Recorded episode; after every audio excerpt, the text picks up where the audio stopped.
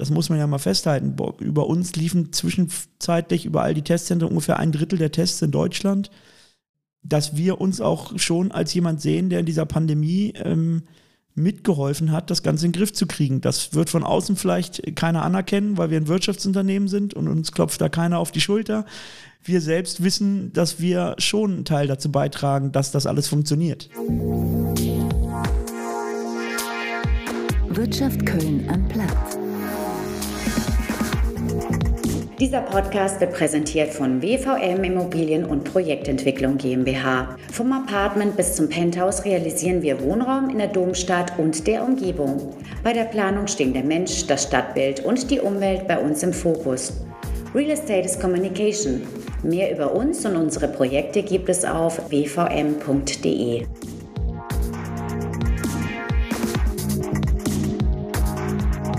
Hallo Köln und herzlich willkommen zu Wirtschaft Köln Unplugged. Wie sieht Ihre Kühlschranktür aus? Haben Sie da auch Konzerttickets mit einem Magneten befestigt? Mein heutiger Gast Janusz Fronzek produziert solche kleinen Türöffner für alle möglichen Events. Fronzek ist Chef des Kölner Unternehmens Ticket.io. Und ja, das Allerwichtigste ist der Barcode. Denn Ticketing ist längst ein Digitalgeschäft. Erst im Jahr 2014 gegründet, hat sich der Softwaredienstleister aus dem Zollhafen in die erste Liga der Ticketanbieter gespielt.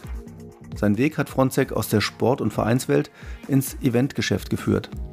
Wie es zum Wechsel kam, darüber spricht der ehemalige Zweitliga-Handballer und heutige Chefcoach der ersten Herrenmannschaft des 1. FC Köln in diesem Podcast. Ticket.io hat sich in der Corona-Krise als sehr flink und wendig erwiesen. Anstatt in einen tiefen Winterschlaf zu verfallen, suchte Fronzek mit seinem Team nach neuen digitalen Anwendungsszenarien für Ticketing und für Besuchermanagement und er wurde fündig im Corona-Testmarkt. Als Softwaredienstleister für über 1000 Testzentren in ganz Deutschland sorgt Ticket.io für eine datenschutzkonforme und zuverlässige Abwicklung. Mein Name ist Stefan Merks und nun wünsche ich viel Spaß bei einem Gespräch über ein Geschäft, in dem gesellschaftlicher Nutzen und Goldgräberstimmung oft ganz nah beieinander liegen. Dann freue ich mich, dass heute Janusz Fronzek bei uns zu Gast ist. Herzlich willkommen. Ja, vielen Dank, dass ich hier sein darf. Ja, ich freue mich sehr. Wir haben äh, heute das Thema Ticketing als großes Thema und äh, auch das Thema Handball, denn du bist äh, Handballtrainer, ehemals auch aktiver Handballer. Und wir haben auch das Thema Corona, allerdings auf eine äh, vielleicht überraschende Art und Weise. Ähm, fangen wir mal an, Janusz, wenn du erlaubst, mit dem äh, Köln-Bezug. Ähm, bist du eigentlich gebürtiger Kölner? Nee, gebürtig komme ich aus Hannover ähm, und seit 2000 aber mittlerweile in Köln, hier auch sehr verwurzelt, sowohl im Karneval als auch privat voll angekommen. Du hast an der SPOHO äh, studiert, Sportmanagement, glaube ich, ne? Genau, erst Sportmanagement an der SPOHO, danach an der Uni noch Wirtschaft hinterher, damit das so ein bisschen abgesicherter ist, äh, wie das so ist an der SPOHO. Danach weiß man nicht genau, wo man landet und dann habe ich es nochmal seriös gemacht. Ja, sind dir denn hier in Köln besondere Plätze vertraut als Lieblingsorte? Ja, die Südstadt natürlich. Also ich habe jetzt fast 15 Jahre in der Südstadt gelebt. Das ist so, ja, mein Fädel. Ähm, da fühle ich mich wirklich zu Hause. Mhm. Wir fragen auch jeden und jede, äh, was könnte Köln besser machen? Was könnte Köln besser machen? Ja, ich bin jetzt rausgezogen gerade äh, aus der Südstadt nach Rondorf.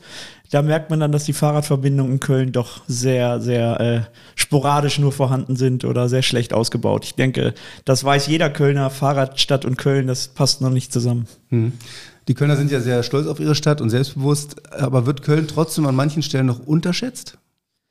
Unterschätzt? Ähm, Nee, das glaube ich nicht. Also dafür sorgt der Kölner schon durch sein Temperament, dass Köln wirklich immer äh, hoch anerkannt ist. Ähm, vielleicht manchmal überbewertet, auch wenn ich Köln liebe.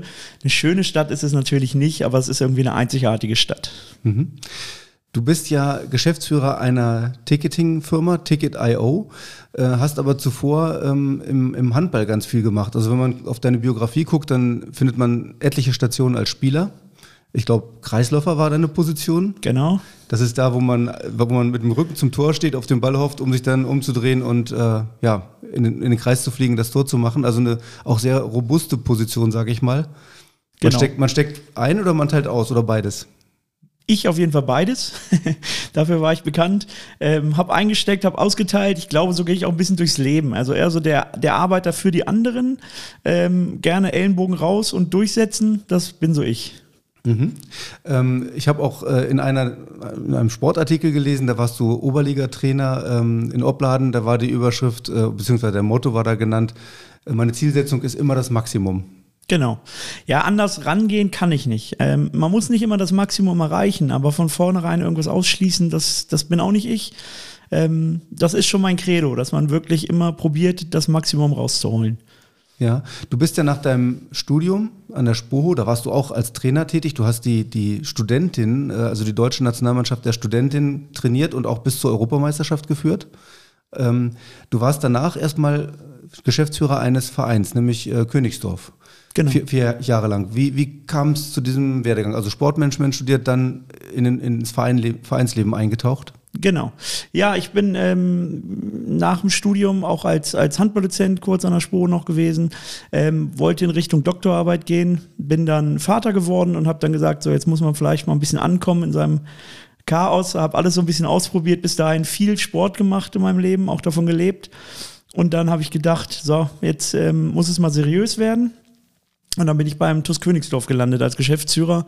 Ähm, stellen sich viele sehr mit viel Sportbezug vor. Ähm, der Geschäftsführer eines Großsportvereins wie Königsdorf mit knapp zweieinhalbtausend Mitgliedern und 180 angestellten Trainern ähm, ist eigentlich wie das Leiten einer Firma. Da ist nicht viel, viel anderes. Ähm, das hat sehr viele Parallelen und sehr wenig Sportbezug am Ende dann in der Realität leider. Also macht das Spaß? Macht Spaß. Ähm, mein Auftrag da war eigentlich so der, der Wechsel vom, vom Ehrenamt hin zur Professionalität.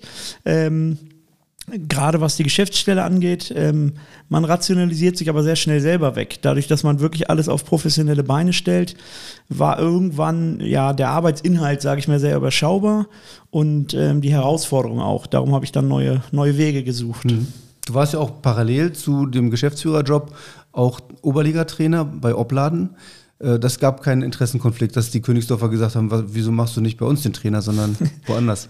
Im Gegenteil. Also sie haben manchmal darüber nachgedacht, so äh, wäre das möglicher Trainer, dann aber erst nach der Zeit des Geschäftsführers. Also das wurde dann schon äh, sehr professionell da getrennt. Ähm, nee, gar nicht. Das, hat, das ist im Handball auch nicht so. Das Hand, der Handballer sind tatsächlich eine große Familie. Äh, da kennt jeder jeden. Und da gibt es diese Rivalität, vielleicht mal auf dem Platz, aber sicherlich nicht außerhalb. Mhm. Und du bist jetzt Trainer der ersten Herrenmannschaft des ersten FC Köln. Ähm, das ist noch auf einem äh, sportlich niedrigeren Level, aber du hast auch gesagt, ihr wollt auch hoch, natürlich. Ihr wollt das Maximum. Kannst genau. du darüber mal berichten, wo ihr da steht und was ihr wollt? Ja, sehr gerne. Ähm, ja, ich komme ja so, ich komme aus dem Damenhandball, habe eigentlich im Damenhandball angefangen, bin dann irgendwann bei Oplan gelandet.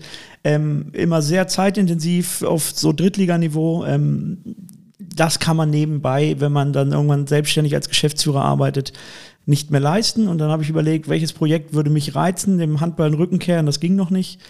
Ähm, und der erste FC Köln hat eine Strahlkraft immer gehabt, hatte aber nie eine Herrenabteilung. Ich war vorher schon sechs Jahre Co-Trainer und Trainer der Damen äh, von 2001 bis 2007, 2008. Das ist ja auch eine dritte Drittligamannschaft. Ne? Drittligamannschaft, ne? genau.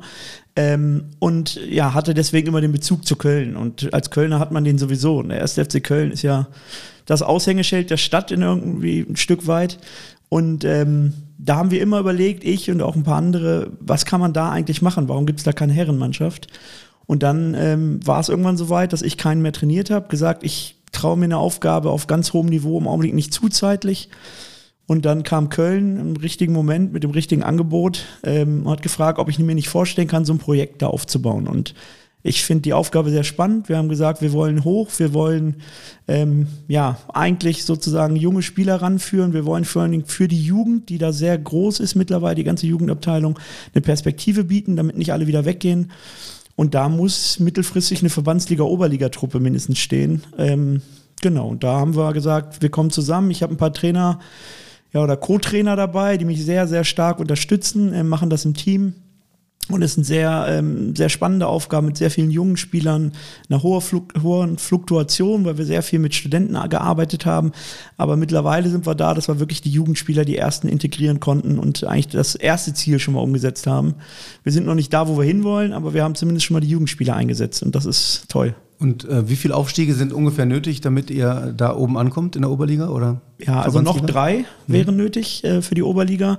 Äh, wir haben vor drei Jahren den ersten gemacht. Vor vier Jahren habe ich das ja übernommen, haben erstmal sehr viel äh, ja, neu formen müssen, sagen wir es mal so. Die Mannschaft hat sich sehr geändert. Wir haben eine zweite und eine dritte Herren gegründet, haben dann, ähm, damit wir einfach die Leistungsdichte in der ersten ein bisschen äh, erhöhen können, haben dann im zweiten Jahr gleich den Aufstieg geschafft. Seitdem hat uns leider zweimal Corona einen Strich durch die Rechnung gemacht, da die Saisons, die Saisons abgebrochen wurden. Ähm, Jetzt sieht es wieder ganz gut aus. Wir sind im Augenblick Tabellenplatz 2, hoffen dieses Jahr irgendwie noch den Tabellenplatz 1 zu erreichen, um dann den zweiten Aufstieg klar zu machen. Und dann würden uns noch zwei zur Oberliga fehlen. Mhm.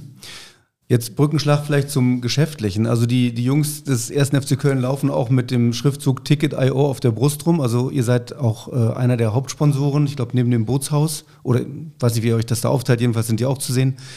Ähm, und ähm, ja, diese Firma Ticket.io sitzt im Kölner Zollhafen, also recht noble Gegend, wo, ne, äh, bei den Kranhäusern in der Nähe.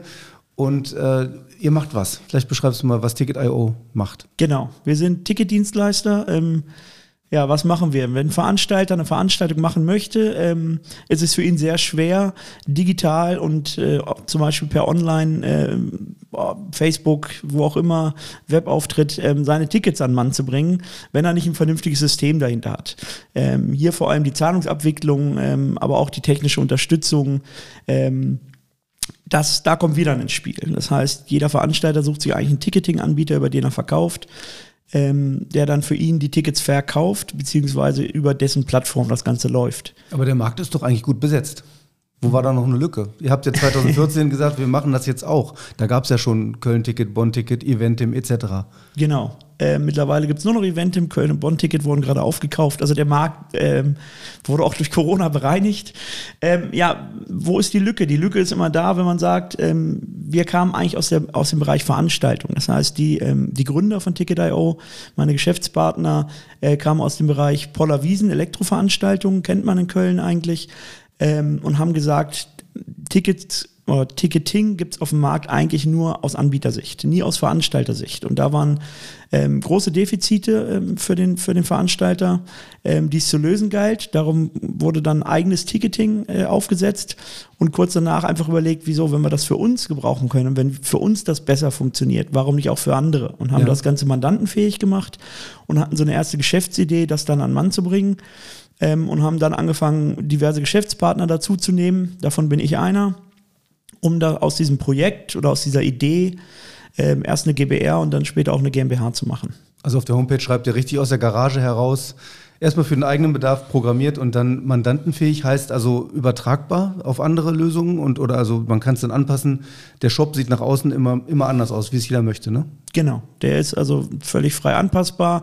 Ähm, ja, ähm, mandantenfähig heißt genau das, ähm, dass man eben weggeht davon, dass man es nur für sich haben kann und jeder braucht es auf seinem Server, hin dazu, dass das Ganze auf äh, Servern läuft, äh, gehostet wird auf Servern und dann nur noch ähm, sozusagen als Weboberfläche den, äh, den einzelnen Mandanten zur Verfügung gestellt werden muss, ähm, die sich entweder selber damit sehr stark auseinandersetzen können, das ist auch so ein bisschen der Unterschied zu den ganz großen, äh, die man so kennt in der Szene, Ticketmaster, oder Eventim, äh, wo man selber relativ wenig machen kann.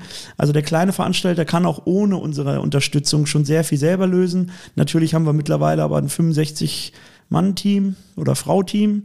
Ähm, ähm, die sehr stark unterstützen, sowohl in, im Verkauf, äh, in der Verkaufsphase, in der Onboarding-Phase, ähm, aber auch vielleicht einfach in der Vermarktung, in der Idee, ähm, manchmal auch einfach mit dem offenen Ohr in einer Krisenzeit wie jetzt. Ähm, beratend zur Seite steht. Also die persönliche Seite ist, glaube ich, sehr wichtig. Die, äh, das nimmt, nimmt man jedenfalls der Homepage, da kommt sofort der Button äh, persönlichen Kontakt und so weiter. Man, man kann über sein Anliegen mit euch gut sprechen, glaube ich. Service ist so unser USP. Ähm, wir sind ganz nah an unseren Leuten dran. Wir kennen die meisten, wir duzen die meisten. Ähm, das ist, wir sehen das immer als Partnerschaft wirklich. Ähm, und da unterscheiden wir uns vielleicht auch äh, von anderen einfach, dass wir sagen, ein gewisser persönlicher Draht, ähm, ein Gefühl für die Belange der Veranstalter, wir waren ja selber Veranstalter, wir kommen daher, ähm, den haben wir uns immer erhalten und der ist wirklich auch, glaube ich, was Besonderes bei ja. uns. Vielleicht musst du jetzt nochmal erläutern, wir reden ja hier von Festivals, von Tourneen, Konzerten, ähm, alles Mögliche. Und du hast eben unterschieden zwischen Anbieter und Veranstalter. Ich glaube, diese Trennlinie ist vielen noch gar nicht so klar. Genau, also Anbieter, damit meine ich jetzt erstmal den, den vielleicht den äh, Ticketing-Anbieter, der das Ganze vertreibt. Ähm, man kennt diverse Ticketportale, ähm, wo dann Tickets vertrieben wird. Das sind nicht die Veranstalter, die dahinter stecken. Der Veranstalter sind die, die wirklich ähm, ihr Musikfestival ihre Weinprobe, ihre Lesung, ähm, kann ja aus jedem Bereich sein. Es kann auch der Kletterpark sein. Ähm, die das durchführen. Und die brauchen oft technische Unterstützung, um das Ganze dann sozusagen online zu verkaufen. Heute will niemand mehr sich anstellen und nicht wissen, ob er drankommt, wie viele Leute da sind. Man will das Online-Ticket eigentlich vorher erwerben, bevor man zum Event hinfährt. Ja. Ihr macht ja jetzt Riesenveranstaltungen, also mehrtägige Opel-Shows oder so habe ich gesehen in Oschersleben mit 30.000 Leuten. Ihr macht, ihr betreut das Bootshaus, glaube ich, diese, diesen Club, der ja Weltruf hat. Ähm, wie wäre es, wenn man jetzt mit einer kleinen Veranstaltung auf euch zukommt, wo man tatsächlich nur 100 Gäste erwartet? Und ist das dann auch möglich? Oder ist das, sagt ihr, nee, das lohnt sich für uns erst ab einer Größe X? Genau. Wir haben immer mit der Hybridlösung begonnen. Ähm, wir hatten immer die Polar Wiesen schon als großes Festival mit 10.000 bis 12.000 äh, Zuschauern. Wir hatten aber auch immer ähm, den, ja, oder das Bedürfnis, die Kleinen abzubilden. Und ich rede hier wirklich von Weinproben mit zehn Leuten, ähm, vielleicht einmal im Monat. Ähm, auch dafür braucht man vielleicht einen professionellen Auftritt online und braucht ein digitales Ticketing. Ähm, für uns lohnt sich quasi ab dem ersten Ticket. Ähm, Gerade da, wo vielleicht, wo man denkt, äh, der kleine Abiball, der ist nicht interessant, doch auch der ähm, hat seine Daseinsberechtigung, auch der braucht sein Ticketing vielleicht heutzutage und das Ganze einfach ein bisschen moderner, als das früher war mit den kleinen Zettelchen, die man dann verteilt hat. Ähm, auch da sind wir total ähm, involviert, ähm, haben Lösungen, bieten verschiedene Lösungen und entwickeln auch immer weiter. Also das ist auch durchaus ein rentabler Markt, aber ein Markt, der uns auch daneben immer sehr interessiert hat. Mhm. Also da, da, kommen wir jetzt auch unweigerlich auf das Thema Corona zu sprechen, denn bisher war es vielleicht für so Weinproben, schätze ich mal, das konnte man irgendwie händisch machen. Man schrieb eine E-Mail-Liste äh, und, und äh, hatte eine Blechkasse oder so ähnlich. Inzwischen geht es ja aber auch um um Kontaktverfolgung, um, um das Wissen, wer war da, wer, war, wer saß vielleicht sogar wo und könnte mit wem in Kontakt gestanden haben. Klar, es gibt die Corona-Warn-App, aber ich glaube, da seid ihr auch mit angebunden. Ähm, es ist immer wichtiger, glaube ich, jetzt auch wirklich digital zu erfassen, wer da war und ob er überhaupt rein darf. Genau. Ähm, die Erfassung ist ein großer Teil, auch der Abstand ist ein großer Punkt. Ähm, viele Sa Planveranstaltungen, die wir hatten jetzt in der Corona-Zeit, wo dann zum Beispiel ein Platz verkauft werden kann, man kennt das, manchmal sind Plätze abgeklebt neben sich links und rechts, man kommt aber zu dritt und man findet nur zwei Plätze, die nicht abgeklebt sind. Ähm, da haben wir zum Beispiel schnell eine Logik hintergebaut, ähm, dass man einfach sagen kann, man kommt in einer Dreiergruppe und au außen werden automatisch Plätze freigehalten. Also auch das kann man digital machen bei größeren Veranstaltungen, aber auch einfach die ganz normale Liste, wer war da, wer ähm, ist dann wirklich erschienen, also nicht nur wer hat ein Ticket gekauft, ähm, vielleicht wer saß neben wem, wer war in welchem Bereich. All diese Dinge sind sehr wichtig in der Corona-Zeit gewesen. Ähm, und das waren auch so die ersten Ideen, die wir umgesetzt haben, als die Krise losging. Ist das jetzt gewissermaßen so auch, wir haben ja 3G-Pflicht am Arbeitsplatz, also man muss auch einen Test mitbringen oder eben nachweisen, dass man geimpft genesen ist.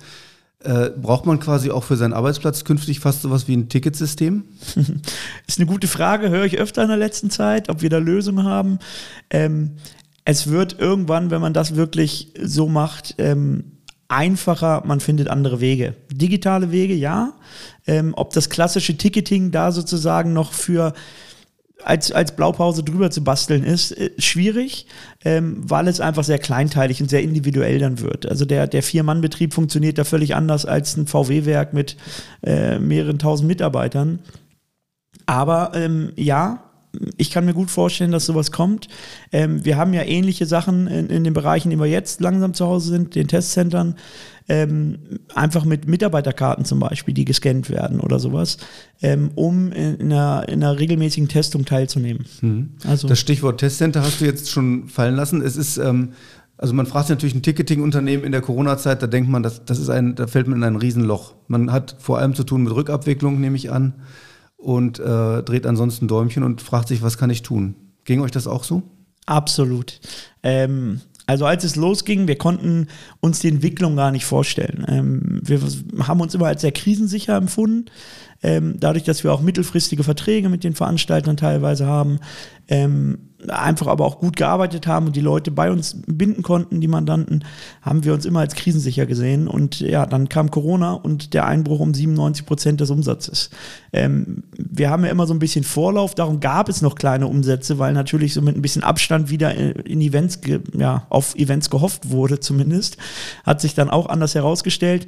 Und genau, die erste Aufgabe war die gesamte Rückabwicklung, ähm, der Support der Mandanten, aber genauso wie der Endkunden, die Ticketkäufer, die natürlich natürlich alle vor, einer, vor einem großen Fragezeichen standen.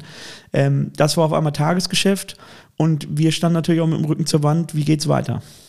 Ich habe dich, hab dich nicht gesehen, aber ich habe hinterher gelesen, du warst auch in der Sendung äh, Die Höhle der Löwen und hast dort im April 2020 äh, eine Frage gestellt, nämlich wie, wie gehe ich jetzt um mit diesen Themen wie Kurzarbeit und so weiter. Da sind ja äh, diese Startup-Leute, Frank Thelen war, glaube ich, da, Dagmar Wörl und so, und die haben dann dir Tipps gegeben und gesagt, naja, aber deine Mannschaft ist ja, besteht ja aus, aus gefragten Leuten, Softwareentwickler.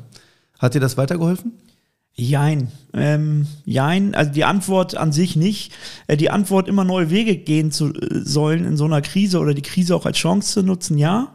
Ähm, das haben wir getan. Wir haben eigentlich nie den, den Kopf in den Sand gesteckt, ähm, haben überlegt, gehen wir jetzt in den Winterschlaf, ähm, was andere Ticketing-Anbieter gemacht haben und ähm, wir haben überlegt, wollen wir das für uns? Wir sind, wir sind ein Startup gewesen, wir sind gerade vielleicht im Mittelstand langsam angekommen, wir haben uns sehr gut entwickelt. Wollen wir jetzt den Pauseknopf drücken oder machen wir weiter? Und da ähm, die Leute an meiner Seite, ich habe ein sehr gutes Team, ähm, gerade unsere Geschäftsleitung, die mich da sehr stark unterstützt. Ähm, wir waren eigentlich von Anfang an der Überzeugung, wenn wir jetzt weitermachen, dann können wir diese Krise wirklich als Chance nutzen. Und das ist vielleicht auch aus dieser Sendung hängen äh, geblieben.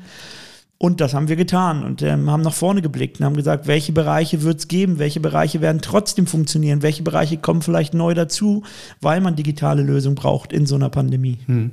Und das sind zum Beispiel oder ganz besonders diese Testzentren, denn äh, auch da muss es ja geregelt zugehen, man braucht erstmal den Termin. Das sollen ja jetzt nicht einfach Schlangen entstehen und, und, und Gedrängel, sondern man kann einen Termin buchen und genau dafür ist eure Kompetenz ja vorhanden gewesen. Und man braucht auch einen digitalen Meldeweg bis hin bei Positivfällen dann ans Gesundheitsamt. Und ähm, ja, es gibt nicht allzu viele Anbieter, die dafür eine Lösung entwickelt haben. Und ihr seid für Deutschland einer der Marktführer, glaube ich. Ne? Genau. Ja, wir haben uns in der Zeit eigentlich häufig selbst erfunden. Ähm, das war eigentlich erst der vierte, vierte Anlauf, kann man sagen. Ähm, ganz am Anfang waren es die Autokinos, die auf einmal überall aus dem Boden kamen. Jeder bleibt in seinem Auto und Veranstaltungen werden auf einmal in, in der Form wie ein Autokino durchgeführt. Das können tatsächlich Kinovorstellungen gewesen sein, waren aber auch teilweise Konzerte, Speaker. Ähm, damit haben wir eigentlich begonnen. Vor der Corona-Krise gab es noch ungefähr acht Autokinos in Deutschland, sagt man immer. Wir hatten zu Spitzenzeiten auf einmal 60 unter Vertrag. Also man kann, die sind aus dem Boden geschossen ähm, überall. Und kurz danach kamen die, die, die Schwimmbäder, die genau diese Schlangenbildung verhindern wollten. Ähm, und wir sind sehr stark im Bereich Badeseen, Freibäder eingestiegen. Danach, die dritte Neuerfindung war dann die Winterperiode, ähm, wo wir schon sehr früh Konzepte hatten fürs Impfen, wo wir gesagt haben, Impfen könnte so das neue Ding werden. Ähm, bevor geimpft wurde, ähm, sind da auch damals bis, bis zur Landesregierung und Bundesregierung gekommen mit unseren Vorschlägen. Am Ende wurde es dann doch aber ähm, regierungsintern gelöst. Ähm, und wir haben eigentlich aus dieser, dieser Impfdebatte die Testdebatte so bei uns ist losgetreten worden und haben gesagt, naja, wird Testing kommen? Wissen wir nicht. Ähm, erste Mandanten hatten die Idee, Testcenter zu eröffnen. Ähm, wir haben da auch tatkräftig unterstützt, haben probiert, technische Lösungen uns zu erdenken. Ähm, Gleichzeitig haben wir sehr auf das Wintergeschäft, auf die Wintermärkte und äh, Weihnachtsmärkte, Eisstockschießen, was es da alles so gibt, gesetzt. Weil auch da war es klar, der normale Wintermarkt, der normale Weihnachtsmarkt wird wahrscheinlich mit einer Einlassregulation stattfinden dürfen, nur ähm, sprich mit einem Ticketing. Und ähm, Ticketing heißt nicht immer, dass man Geld dafür ausgibt. Manchmal ist es auch wirklich nur die Steuerung, welche Besucherströme kommen wann. Aber das ist jetzt anders letztlich, ne? Es sind nicht die Drehkreuze und die großen Zäune. Man hat ja jetzt so ein Budenkonzept entwickelt, jetzt in Köln, weiß ich es, ne? Genau, wir reden ja von 2020, okay. da ist alles ausgefallen, einfach, und wir standen wieder mit dem Rücken zur Wand und dachten so, was machen wir jetzt? Und haben dann ja den, den nächsten Strohhalm ge gefunden, gezogen, wie auch immer, und haben äh, die ersten Testcenter betreut, haben eine Logik dahinter gebaut, haben eben nicht gesagt, es hört auf beim einfachen Eingangsticket oder Einlassticket, ähm, sondern wie kommt das Ergebnis jetzt auch zurück? Wie kann der, wie kann der Testbetreiber vor Ort mit möglichst wenig Aufwand alles digital erfassen? Ähm, wir kriegen ja die Daten im ersten Schritt immer als, als Verkäufer des Tickets, haben wir die ersten Daten, und zwar die, die, die Ticketkäuferdaten. Jetzt mussten wir auf einmal einen ganz neuen Bereich für uns die Gesundheitsdaten erfassen, die auch streng getrennt werden mussten. Da gibt es sehr hohe Auflagen. Ähm, Datenschutz ist seit einem Jahr bei uns wirklich das ganz, ganz große Thema. Es ändert sich auch wahrscheinlich ständig was, ne? Wöchentlich und meistens ohne Ankündigung. Ähm, also die ersten Monate haben wir alle am Limit gearbeitet. Das heißt, ähm, wir haben ja angefangen im November mit den Testzentrum 2020. Die äh, Bürgertests jetzt, wo das so kennt ja jeder, das kam dann im März äh, 2021. Das heißt, die ersten Monate war das für uns völliges Neuland. Es gab eigentlich noch niemanden in dem Bereich, wo man sich hätte Ideen abgucken können oder mit dem man sich hätte austauschen können. Und ähm, wir haben sehr schnell, waren schon Ende Dezember so bei gut 200 Testzentren, die dann wirklich auf sozusagen, wo der, wo der Kunde auf eigene Kosten Tests buchen konnte. Gerade für die Weihnachtszeit war das dann sehr gefragt. Ähm, aber wir standen vor den Testverordnungen, die noch wirklich auch für Deutschland ganz neu waren, wirklich immer vor großen Fragezeichen. Wie geht's weiter? Was ist nächste Woche? Was müssen wir neu entwickeln? In welcher Geschwindigkeit? Mhm. Dieses Testen ist ja ein unerlässlicher äh, Bestandteil der Corona-Abwehrstrategie. Man hat ja auch das als Fehler erkannt, dass man die kostenlosen Bürgertests abgeschafft hat zwischenzeitlich. Jetzt ist es trotzdem einerseits natürlich Gesundheitsvorsorge, andererseits Geschäft. Man hat auch das Gefühl, es ist so eine Goldgräberstimmung zum Teil ja. da gewesen. Äh, vor allem in der Phase, als die Tests, glaube ich, noch mit 39 Euro pro Stück äh, beim, bei Jens Spahn einzureichen waren, so ungefähr. Ähm, wie hast du das erlebt? War das quasi so, so der Moment der Chancensucher? Ja, ähm, Goldgräberstimmung trifft's. Ähm, wir haben manchmal gesagt, manchmal war es Gier auf der Seite der, der Testbetreiber. Da gab es ja wirklich ein, ein Ansturm, ähm, dem wir auch gar nicht Herr werden konnten. Also wir mussten irgendwann einen Aufnahmestopp, neue Testzentren äh, machen. Ähm, viele sehr geordnet, aber eben auch die ganzen Goldgräber dabei, die wirklich probiert haben, die, die schnelle Markt zu machen ähm, oder den schnellen Euro heutzutage. Ähm, problematisch. Ähm, bis hin, dass ich wirklich äh, mehrfach ähm, bei der Polizei war, weil es natürlich auch schwarze Schafe gab und ich dann der Zeuge war, der sagen musste, wie ist das alles gelaufen. Ähm, also positiv wie negativ. Es gab auch wirklich tolle Veranstalter und die gibt es immer noch, die wirklich sehr hochprofessionell von Anfang an gearbeitet haben, sich sehr, ja, sehr stark in den Bereich Gesundheit eingearbeitet haben. Die hatten Lösungen, bevor die Bundesregierung sie hatte. Und zwar immer und waren immer Innovationstreiber. Ähm, ein ganz hoher Standard, was, was Hygiene angeht. Ähm, viele unserer Veranstalter, gerade die, die jetzt noch mit den großen Testzentren, mit den, mit den großen Testzentrenketten, die man so kennt, ähm, arbeiten, die haben von Anfang an hochprofessionell gearbeitet. Nicht so rentabel, wie man immer glaubt. Gerade da, wo man auf Hygiene achtet, kommen viele Folgekosten dazu. Ähm, natürlich hat jeder sein Geld verdient und die verdienen auch gerade jetzt in der, in der, in der nächsten Phase ihr Geld, weil jetzt das, die Entwicklung nicht mehr so groß ist. Ähm, aber da sind ganz viele sehr mutig in Vorleistung gegangen. Ähm, keiner wusste, dass die kostenlosen Bürgertests kamen, als diese ersten Testzentren aufgemacht wurden. Und es mussten schon in Hunderttausender Chargen trotzdem die Tests eingekauft werden, damit man überhaupt äh, ja, marktfähig ist. Hm. Es wurden zum Teil auch mobile umgerüstet, ne? so riesen LKW als, als mobile Testzentren und sowas. Busse, LKWs, wir hatten wirklich alles. Container wurden sehr stark genutzt. Ähm, Gerade so in der, in der ersten Phase, wo, wo vielleicht ähm, noch die Gastronomie gehofft hat, sehr schnell wieder aufzumachen, gab es gar keine Räumlichkeiten. Da hat jeder auf was anderes zurückgegriffen. Später, als dann gemerkt äh, wurde, Gastronomie oder auch gerade der Clubbetrieb ähm, hat, wird nicht so schnell wieder am Markt erscheinen, ähm, haben einfach sehr viele Veranstalter umgerüstet, die wirklich vorher im klassischen Eventbereich waren, haben ihren Club umgebaut zum Testzentrum. Hm. Jetzt muss man nochmal trennen, also ihr seid nicht die Betreiber eines Testzentrums, sondern ihr liefert denen die Software und rechnet dann Lizenzgebühren ab.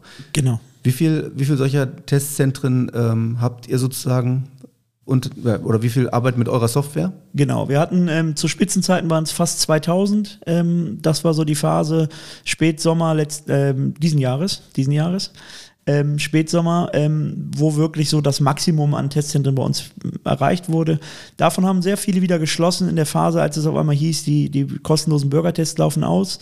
Ähm, die Großen haben erstens daran geglaubt, dass es nochmal losgeht, waren da auch sehr gut vernetzt äh, von Anfang an, ähm, haben aber auch weiter die Notwendigkeit gesehen, diesen Service zu, bereitzustellen, auch wenn vielleicht die Gewinnspanne, dadurch, dass es nicht mehr kostenfrei abzurechnen war, nicht mehr so groß war und sind aufgeblieben. Und das sind die, die natürlich jetzt sehr stark profitieren, ähm, die jetzt auch für neue Läden neue Lizenzen kriegen, die sich jetzt nochmal vergrößern konnten, weil das hat sich ja alles so ein bisschen geändert jetzt in der, ich sag mal, in der zweiten Phase, ähm, in der zweiten Phase der kostenlosen Bürgertests, dass die Lizenzen nicht mehr ganz so blauäugig rausgegeben werden. Man eher so Apotheker und solche Leute auch haben Apotheker, ähm, auch, auch wirklich ähm, die Firmen, die sich da hervorgetan haben als seriös, die ähm, jetzt über ja fast schon Jahre in dem Bereich arbeiten, ähm, die jetzt ein Jahr wirklich eine Kernkompetenz aufgebaut haben, die kein anderer schlagen kann, weil vorher gab es ja. dieses Berufsfeld nicht. Du könntest ruhig ein paar nennen, finde ich, weil wenn du jetzt sagst, das sind sozusagen die seriösen, die guten, das kann man ja ruhig mal sagen, wer, wen genau. du dazu zählst. Ja, also wir haben natürlich mit Medicare und Covi Medical zum Beispiel zwei ganz große Betreiber in Deutschland,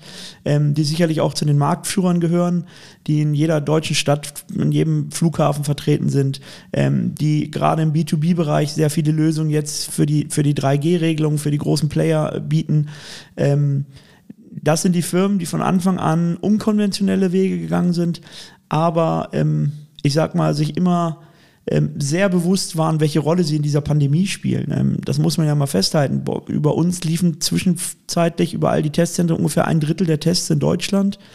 Ähm, dass wir uns auch schon als jemand sehen, der in dieser Pandemie mitgeholfen hat, das Ganze in den Griff zu kriegen. Das wird von außen vielleicht keiner anerkennen, weil wir ein Wirtschaftsunternehmen sind und uns klopft da keiner auf die Schulter.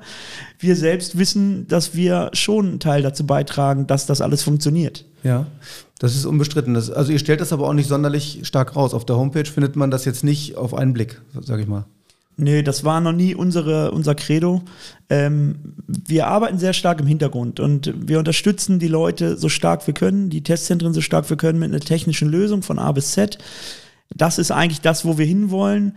Ähm, manchmal wäre es schön, wenn jemand anruft und sagt, danke, dass ihr da so mithilft. Manchmal wäre es vor allen Dingen sehr schön. Ähm, wir sprechen durchaus mit den anderen großen Playern. Da gibt es nicht viele. Es gibt drei, vier Anbieter, die wirklich in dem Ausmaß in Deutschland irgendwas anbieten wir untereinander wünschen uns manchmal, dass man vielleicht, bevor man Sachen beschließt, mit uns spricht, weil wir haben manchmal die bessere Lösung schon parat, die digitale Lösung schon parat. Hättest du da ein Beispiel? Ähm, ja, also die ganze Abrechnung zum Beispiel. Es wurde ja, es gab ja mehrere Skandale, wie abgerechnet wurde, dass Leute einfach Zahlen einreichen konnten und die wurden abgerechnet. Da wurden statt 50 Tests 1000 abgerechnet. Hätte man von Anfang an über uns eine Schnittstelle gehabt, hätte man die tatsächlichen Zahlen digital erfasst, äh, mit den Personendaten dazu vielleicht, vielleicht auch anonymisiert, aber ähm, man hätte von Anfang an sozusagen einen Sicherheitsmechanismus drin gehabt, der fälschungssicher gewesen wäre und man hätte ähm, viele Schritte gar nicht gehen müssen. Man hätte auch ja die schwarzen Schafe nicht gehabt, um ehrlich mhm. zu sein. Mhm. Ich würde trotzdem die Rechnung einmal gerne kurz aufmachen auch. Also man, man hat, nehme ich mal an, ihr habt jetzt so knapp 1000 Testzentren möglicherweise?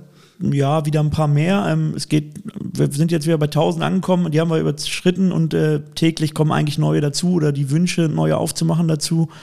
Genau. Und wie viel, wie viel Tests pro Woche äh, wickeln die ab?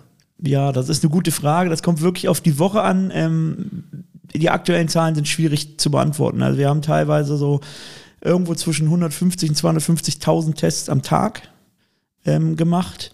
Ähm, haben jetzt auch wieder solche Phasen. Man merkt, jede, je, je mehr es in Richtung Verordnung geht, 3G am Arbeitsplatz zum Beispiel ist eine mhm. davon, dann steigt das ganz schnell an. Äh, wir hatten aber noch eine Phase, wo es nur noch 30.000, 25.000 am Tag waren, weil eben nicht mehr dafür bezahlt wurde. Ähm, wir merken aber jetzt durch, durchaus eine Verzehnfachung der, der ähm, Tests pro Tag. Allerdings ist die Gewinnspanne deutlich geringer geworden, ähm, weil die Testcenter auch nicht mehr viel damit verdienen. Das heißt, also die Testcenter kriegen ja, glaube ich, 8 Euro pro Test und noch 3,50 Euro für das Testkit, was ja auch, glaube ich, an Materialkosten ganz üppig ist. Ähm, und sie zahlen an euch wahrscheinlich, ich rate mal 50 Cent bis einen Euro etwa in dem Rahmen bewegen wir uns. Ähm, das kommt ein bisschen auf das Modell an, wie kompliziert es ist. Genau, ähm, es gibt auch günstigere Anbieter, die vielleicht nicht den ganzen Service bieten. Wir setzen da auf Full Service, auf wirklich hohe Qualität, Schnittstelle zu CWA, zu Luca. Mit Luca waren wir eigentlich Erster, ähm, die mit denen zusammengearbeitet haben. Mit der CWA waren wir einer der Ersten. Mittlerweile entwickeln wir mit T-Systems, die hinter der CWA ja ein bisschen stecken, ähm, neue Lösungen, um das Ganze auch ins Ticketing zu übertragen. Das heißt, das verifizierte Ticket im Vorfeld, ähm, was auch zu 100 Prozent fälschungssicher dann ist. Das heißt, man kann auch ähm, da weiterdenken und weitere Lösungen ins Ticketing vielleicht mit reinnehmen. Ähm, die, die Testanzahl variiert wirklich stark und mhm. steigt jetzt wieder sehr stark an in Richtung, ähm, Richtung Weihnachten, wo die Leute sicher gehen wollen. Ähm, gefährde ich meine Familie? Ähm, können wir zusammenkommen? In welchem Rahmen kann man zusammenkommen? Ja. Ähm, da merkt man, geht die Zahl wieder nach oben. Aber dennoch, also das soll jetzt nicht irgendwas in äh, schmälern und sagen, ihr, ihr, ihr, macht ein Geschäft. Das ist ja auch jedem gegönnt, aber es, es ist wahrscheinlich pro Tag kommt man da äh, durchaus in sechsstellige Summen, die bei euch als Umsatz ankommen, oder? Ja, ähm, man darf das nicht, ja, das klingt nach ganz viel Geld und das ist auch viel Geld, da sind wir uns bewusst.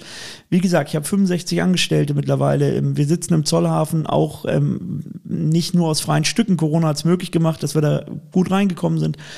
Ähm, aber auch einfach, weil wir repräsentativ nach außen ja unseren Veranstaltern zeigen müssen, wir sind eine Firma und wir können euer Geld verwalten. Man muss immer noch bedenken, dass unser Kerngeschäft komplett weggebrochen ist. Das heißt, wir brauchen diese Summen, um überhaupt ähm, ein großes mittelständiges Unternehmen zu, zu finanzieren. Ähm, wir verdienen unser Geld daran, ja. Ähm, wir schwimmen nicht im Geld. Das ist eine falsche Vorstellung. Ähm, und überall da, wo wir konnten, sind wir jetzt zum Beispiel auch als die, als die ähm, die Marge runtergegangen ist, als gesagt wurde, die Bundesregierung zahlt weniger Protest, sind wir denen auch entgegengekommen im gleichen Schritt und haben auf viele Gewinne verzichtet oder verzichten müssen, damit das überhaupt weitergeht in, in der Kombination. Ähm, man verdient Geld damit, aber das Kerngeschäft ist auch nicht mehr da. Wir kommen mhm. aus dem Veranstaltungssektor, wo wir ja sehr viele große Festivals hatten eigentlich im Sommer. Dann lass uns doch darüber nochmal sprechen. Wie sehr sind da gerne. deine Aussichten? Also äh, hast du Hoffnung auf einen Festivalsommer 2022? Jein. Ähm, es hat sich viel geändert und nicht nur Corona wird nicht nur die Corona-Schutzverordnung wird das zukünftig ändern, auch das Umdenken bei den Leuten, das hat man schon gemerkt. Ähm, die Leute brauchen Kultur, die Leute brauchen Veranstaltungen, die brauchen Entertainment, sie brauchen aber auch einfach den Ausgleich im Sportbereich zum Beispiel, ob, ob als Zuschauer oder als Teilnehmer ähm, den brauchen die Leute und den werden sie auch im Sommer wieder brauchen. Und die Leute suchen sich ihre Lücken, ähm, ob es dann statt dem Musikevent vielleicht oder dem mehrtägigen großen Event ähm, kleinere Veranstaltungen sind, Open-Air-Veranstaltungen sind.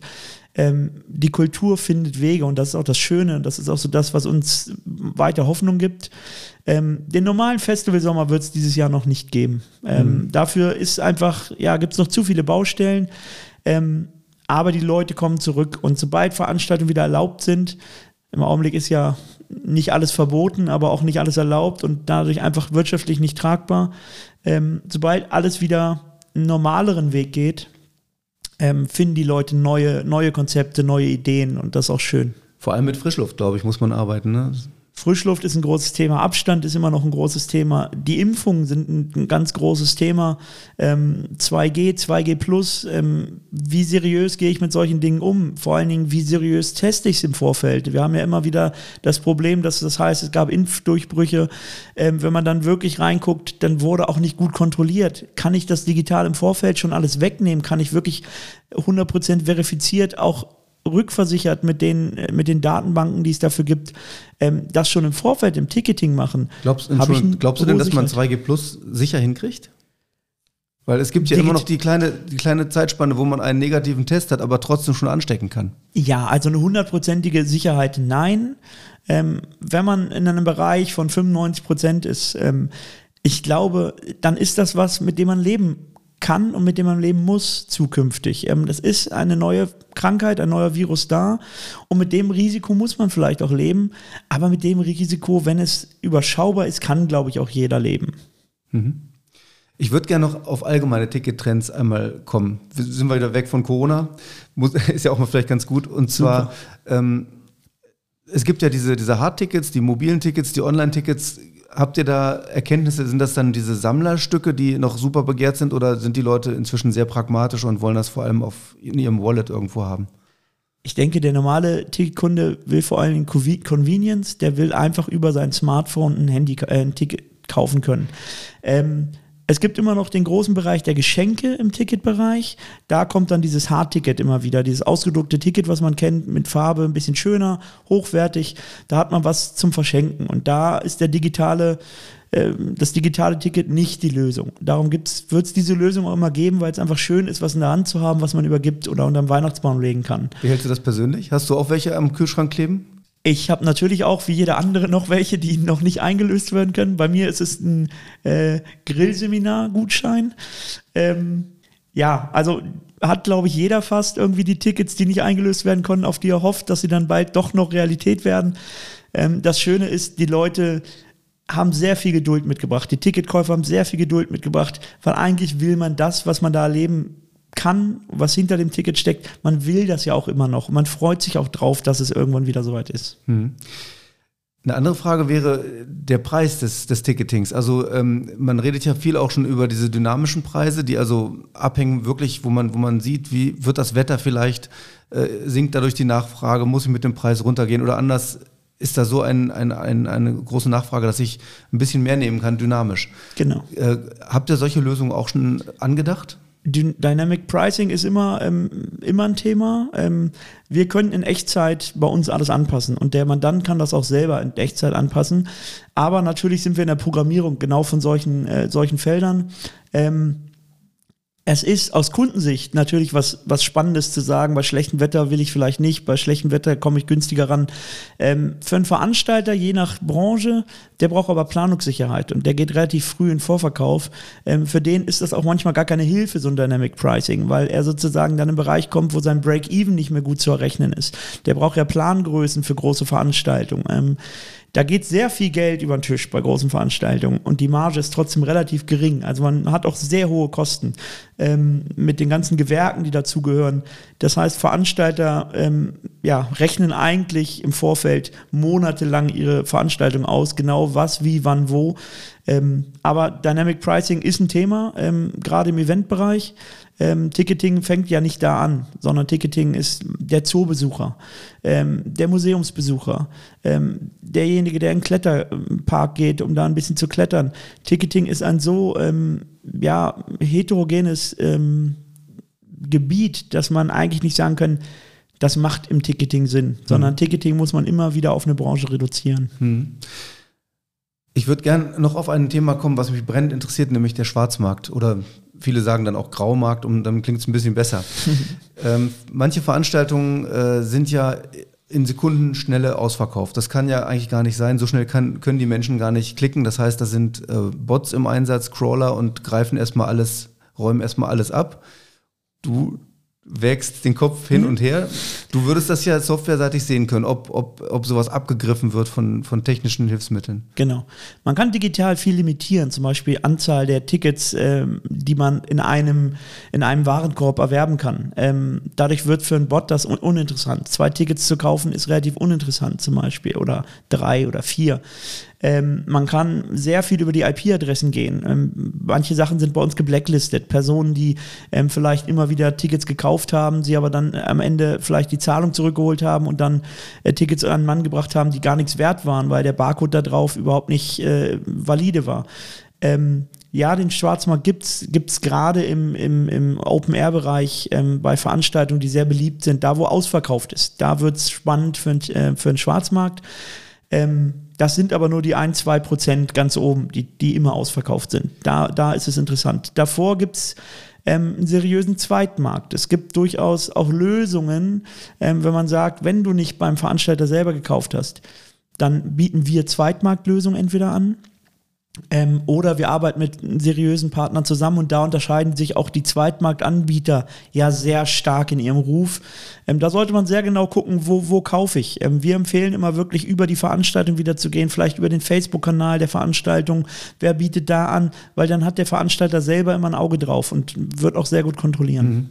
Es gibt ja einen Anbieter, ich nenne ihn eigentlich ungern, weil das nicht, dass man ihn als Werbung missversteht. Der heißt Viagogo. Äh, der, glaube ich, zu Recht als, als sehr schwarzes Schaf gelten darf. Wie siehst du das? Ja, also ich würde den Namen jetzt auch nicht wiederholen, aber äh, er gilt genau als das, als schwarzes Schaf. Ähm, der macht auch den Ruf des Ticket-Zweitmarkts sehr stark kaputt. Ähm, man muss einfach vermuten, dass da ja fast gewollt ist, dass die Preise so nach oben gehen. Und wer dann wirklich als Ticketverkäufer dahinter steckt, das weiß auch keiner. Ähm, es gibt aber Leute wie Ticketswap zum Beispiel, ein sehr seriöser Anbieter, der auch limitiert, wie weit man über den äh, regulären Preis gehen kann. Also der sagt schon, ja, ein Ticket, das so beliebt ist, und ich habe noch eins für äh, das nächste ACDC-Konzert, darf zwar zu äh, 10%iger Steigerung zum Originalpreis verkauft werden, aber auch nicht mehr. Ähm, die bauen da auch Mechanismen ein, um genau solchen Sachen entgegenzuwirken wirken. Und das sollte eigentlich das Anliegen eines äh, Zweitvermarkters immer sein, seriös zu sein und wirklich auch das bieten zu können. Ähm, zusätzlich arbeiten wir mit verschiedenen da zusammen. Ticketswap ist einer. Ähm, ist es so, dass unser Ticket zum Beispiel, das ausgestellte Ticket, das erstmalig gekauft wurde, wird entwertet und es wird ein neues von uns hergestellt. Ein neuer Barcode äh, wird rüber, äh, wird verschickt, äh, digital in der Regel, ähm, so dass man auch Sicherheit hat, dass das Ticket, was man da gekauft hat, auch wirklich gültig ist. Hm. Ähm, es gibt ja wirklich diese Zweitmärkte, wir hatten diesen, dieses schwarze Schaf genannt, das bei Google ganz weit oben gelistet ist. Also wenn man einfach eine bestimmte Veranstaltung googelt, kommen die als Erste und tun so, behaupte ich jetzt mal, als wären sie die Erstverkäufer, als wären sie sozusagen, als hätten sie Originaltickets abzugeben. In Wirklichkeit sind die Veranstaltungen vielleicht noch gar nicht ausverkauft, trotzdem gibt es die dort schon zum x-fachen Preis. Ähm, kann man dem keinen Riegel vorschieben? Von unserer Seite sehr schwer, gesetzlich sicherlich. Ähm, da müsste einfach auch geguckt werden, was sind digitale Wege der, ja, ich sag mal, der Geldbeschaffung. Also ich will noch nicht von Kriminalität reden, aber ähm, ich habe es immer wieder jetzt auch in der Zusammenarbeit mit, mit Behörden gemerkt. Da ist so ein, ein, ein, ja, ein Vakuum, was Digitalisierung angeht, dass gar nicht verstanden wird, was da eigentlich passiert und wer sich da wie darstellt. Ähm, genau dieser Prozess, dass man sich so ausgibt, als wenn man ein Ticket erst verkauft wäre, ähm, der wird gar nicht verstanden. Ähm, man könnte dagegen sehr gut vorgehen. Ähm, das ist überhaupt kein Problem. Wie gesagt, wenn wir jetzt zum Beispiel, ähm, wenn wir da hinkommen würden, dass nicht mehr über äh, einfach irgendwelche Anbieter gekauft wird. Wenn man, wenn man uns als System nutzt, ist eigentlich, ist es eigentlich so, dass man beim Veranstalter auf der Homepage kauft. Ähm, und unseren unser Shop wird da eingebunden. Ähm, das ist einer der Wege. Dann gibt es die großen Player ähm, im Portalbereich, die man so kennt ähm, haben wir eben schon ein paar genannt. Eventim wäre da natürlich so der bekannteste in Deutschland. Ähm, auch da weiß man zumindest, dass es seriös ist, diesen Weg zu gehen. Eventim verkauft tatsächlich für den Veranstalter. Wir arbeiten auch da im Hintergrund und äh, ermöglichen dem Veranstalter selber zu verkaufen. Das ist ein, ein großer Unterschied. Hm. Ich habe mich manchmal gefragt, warum nicht Google zum Beispiel selbst einsteigt ins Ticketing. Das wäre doch super naheliegend, wo die schon ins Autogeschäft einsteigen. Ticketing wäre doch viel einfacher für die. Ja, sowohl Google als auch Amazon haben Versuche unternommen, sind nie richtig gelandet. Ticketing ist ein sehr ähm, persönlicher Bereich, Betreuung haben wir eben gesagt, ähm, ist sehr wichtig da. Ähm, das Netzwerk kennen, dem Netzwerk vertrauen. Ähm, natürlich gibt es immer Lösungen, die Google für alle anbieten kann. Ähm, manchmal ist es aber bei dem Veranstalter, der so sein Baby bei einem platziert, ähm, der will wirklich ja, die persönliche Bindung. Und die funktioniert dann einfach beim lokalen, beim regionalen, beim überregionalen Player wie bei uns ähm, vielleicht viel besser und einfach haben wir dann doch noch was, was, was Google nicht bieten kann. Okay. Eine Frage hätte ich noch zu eurem Namen. Ihr heißt Ticket.io. Diese Endung IO, Internetendung, ist ja eigentlich sind die britischen Jungferninseln oder irgendwas, also ein unbewohntes Territorium? Nee, ähm, das, da täuscht man sich. IO, Input, Output äh, steht das ja für, kommt so aus dem, aus dem Tech-Universum, äh, kommt aus dem Startup-Bereich. Ähm, wir waren von Anfang an der Überzeugung, der Name sollte auch die Domain sein und dass man das in Zusammenhang bringt. Und IO steht auch ein bisschen für das, für das Moderne, für das Techige. Ähm, für das, wofür wir stehen wollen. Und ähm, da fanden wir die Kombination sehr schön. Und bis heute hat uns der Name keinen äh, keine Steine in den Weg gelegt. Also er hat eher geholfen, die Leute merken sich's, sprechen es oft falsch aus, aber wenn sie es dann einmal drauf haben, dann, dann bleibt es irgendwie hängen. Wie kann man das falsch aussprechen? IO. Ah, okay. der, der, ganz klassisch Ticket.io oder einfach Ticket, ähm, weil sie denken, das ist ja nur die Endung hinter dem Punkt, äh, es mhm. ist nur die Domain und sagen immer hier, ihr bei Ticket, ähm, ja, Ticket heißen wir nicht, wir heißen tatsächlich Ticket.io. Das Produkt heißt auch so und äh, so, so kennen wir uns. Führt denn dieser Name Ticket.io zu einer hohen Google-Treffsicherheit? Ähm, genau, das ist der Vorteil. Ähm, ähm, ne, im SEO-Bereich ist das, wenn man die Domain gleich den Namen hat, ist das ein Riesenvorteil. Ähm, das gleiche gilt für die ganzen Subdomains, also die einzelnen Shops der Veranstalter. Auch da arbeiten wir mit Subdomains, die ja immer mit Ticket.io beginnen. Ähm, auch da haben wir dadurch ein gutes Ranking, genau. Mhm. Janusz Fronzek, also mir hat es sehr viel Spaß gemacht, tiefe Einblicke ins Ticketing zu bekommen und ähm, ja, viele Aufstiege wünsche ich für den 1. FC Köln und herzlichen Dank. Alles Gute. Ja, vielen, vielen Dank, dass ich da sein durfte und meine Geschichte mal erzählen konnte. Wirtschaft Köln am Platz. Die Leute suchen sich ihre Lücken, die Kultur findet Wege, sagt Janusz Fronzek. Und ich glaube, genau so ist es, zum Glück. Ich würde mich freuen, wenn Ihnen das Gespräch die Ticketing-Branche näher gebracht hat. Mit entsprechender Einstellung und frischen Ideen lässt sich offenbar auch ein ziemlich eingefahrener Markt noch aufmischen. Das nehme ich hiermit. In der kommenden Woche ist mein Kollege Manuel Heckel bei Ihnen und erneut geht es sportlich zu. Frank Böhme ist bei ihm zu Gast. Seit 1984 ist der Mann in der Fitnesswelt unterwegs. Er hat zig Studios aufgebaut, verkauft und wieder neu gegründet. Am sichtbarsten im Stadtbild ist die Kette Just Fit mit allein elf Standorten in Köln. Im Podcast berichtet er von seinem Weg, von den schwierigen Monaten in der Corona-Zeit und wieso er aktuell schon wieder voll auf Angriff schaltet. Mein Name ist Stefan Merks, ich wünsche Ihnen einen guten Jahreswechsel und sage bis bald.